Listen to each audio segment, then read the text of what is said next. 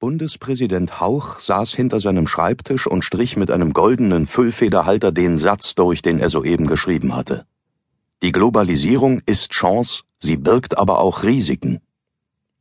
Irgendwie war dies kein würdiger Eröffnungssatz für seine anstehende epochale Rede, die ihm einen Platz in den Geschichtsbüchern sichern sollte. Zweifelsohne wusste er, was in dieser so schicksalsträchtigen Zeit seines Landes auf dem Spiel stand. Nicht weniger als sein Vermächtnis sollte diese Ansprache an die Bevölkerung werden. Wie es seinem eher unglücklichen Vorgänger mit einem einzigen beiläufig geäußerten Satz zu einer durch die Immigration nach Deutschland heimisch gewordenen Religion gelungen war, einen bleibenden Eindruck zu hinterlassen. Es würde keine einfache Angelegenheit werden, dachte der Präsident, denn der Bundeskanzler hatte mit der nicht zu setzenden Obergrenze von Schutzsuchenden noch einen obendrauf gesetzt. Was konnte Hauch jetzt noch sagen, das ihm die Bewunderung des Feuilletons einbrachte und ihn als den Intellektuellen und Menschenfreund dastehen ließ, für den er sich hielt? Er stand auf, stützte sich in staatsmännischer Manier von der Tischplatte ab und zeigte dem goldumrandeten Spiegel an der Wand sein Halbprofil, als der Summer erklang und die Sekretärin fragte, ob Staatssekretär Roland Padolla hereintreten dürfe. Warum nicht? dachte der Präsident mit einem selbstzufriedenen Lächeln. Nur herein mit ihm, sagte er beim Betätigen der Sprechanlage. Vielleicht hatte dieser Lakai eine zündende Idee für seine Rede. Padolla verneigte sich noch im Türrahmen stehend und trat in für ihn ungestüm schneller Weise an den Schreibtisch heran. Wir müssen Bellevue sofort evakuieren, sagte Padolla mit hoher, fast hysterischer Stimme, während er sich des korrekten Sitzes seines Seitenscheitels versicherte. Was müssen wir? fragte der Präsident nicht überrascht, sondern eher ungehalten über den fordernden Tonfall des Bediensteten nach. Es gibt Kämpfe in Kreuzberg und in Wedding. Kämpfe? Was sagen Sie da, etwa der Russe oder was? Der Hubschrauber wird in zehn Minuten auf dem Hof landen, ignorierte Padolla die Frage seines Dienstherrn. Ja, aber ich, äh, jetzt ist nicht, und der Bundespresseball, wie stellen Sie sich das überhaupt vor? Der Ball muss, er kann nicht, ich, ich sehe da keine Möglichkeit. Der Präsident fasste sich mit dem Zeigefinger an die Lippe.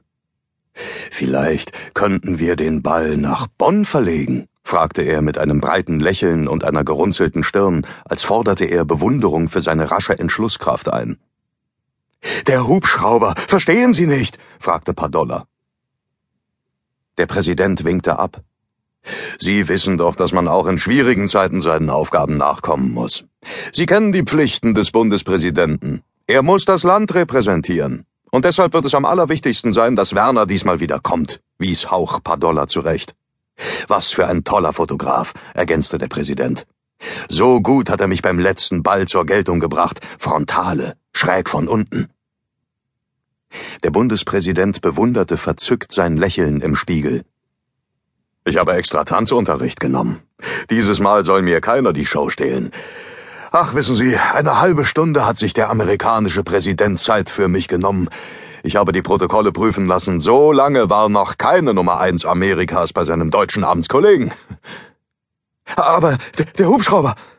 Fast entglitt Padolla in diesem Augenblick die Gesichtsmimik, wenn, ja, wenn in seinem Repertoire mehr als zwei Mimiken vorhanden gewesen wären, doch dem war nicht so. Die Dutzenden von Muskeln, die das Gesicht der meisten Menschen in die unterschiedlichsten Gemütszustände zu modellieren vermochten, schienen bei Padolla nur zwei Ausdrücke zuzulassen, einem für Außenstehende eher dümmlich spöttischen Grinsen, das er auflegte, wenn er aufgeregt war, angegriffen wurde, sich tatsächlich freute, oder auch wenn er seiner Frau sagte, dass er sie liebe, was zweifelsohne das letzte Mal vor gut zwei Jahrzehnten der Fall war, und die überraschte Mimik eines Penälas, den der Lehrer beim Spicken erwischt hatte die er der Welt das letzte Mal vor vier Jahren zeigte, als seine Partei ihn mit dem Posten des Staatssekretärs beglückte. Keine Eile, mein Guter. Der Präsident lachte hüstelnd. Ohne mich wird die Maschine schon nicht abheben. Er ging um den Schreibtisch herum und legte eine Hand auf die Schulter des Staatssekretärs. Packen Sie doch schon mal meine persönlichen Sachen ein, sagte er. Sehr wohl. Padolla verneigte sich unterwürfig. Ich gehe dann mal schon zum Hubschrauber vor, sagte Hauch mit gespitztem Mund und ging zunächst langsam und als er glaubte, dass Padolla nicht mehr hinsah, recht schnellen Schrittes aus dem Büro.